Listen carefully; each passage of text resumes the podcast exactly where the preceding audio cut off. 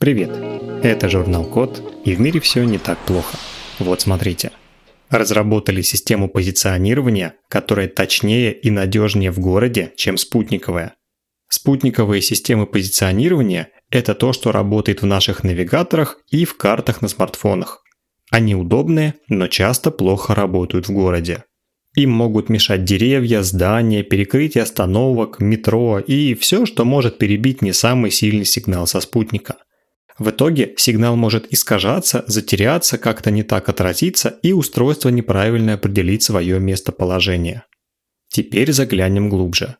Чтобы определить свое местоположение, устройство посылает радиосигналы спутникам на орбите – в каждом спутнике есть атомные часы, которые передают время с очень высокой точностью, практически до 1 миллиардной доли секунды. Благодаря этому устройство может рассчитать время ответного сигнала и на основе этого получить геопозицию с точностью до метра. Но если сигнал будет слабый или ему что-то помешает, место определиться не точно. В итоге заказанное такси приедет не туда, где его ждут, а навигатор не успеет, например, отследить местоположение автомобиля, чтобы водитель не пропустил нужный поворот во время движения.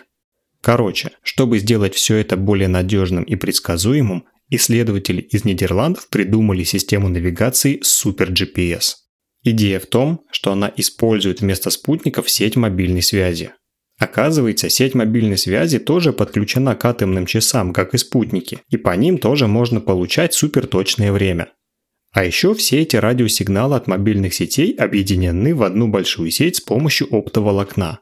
Это значит, сразу можно давать много запросов и получать сверхточные ответы. В результате устройство определяет свое местоположение с погрешностью всего в 10 сантиметров. Отдельный плюс в том, что эту систему можно использовать для полноценной навигации внутри зданий.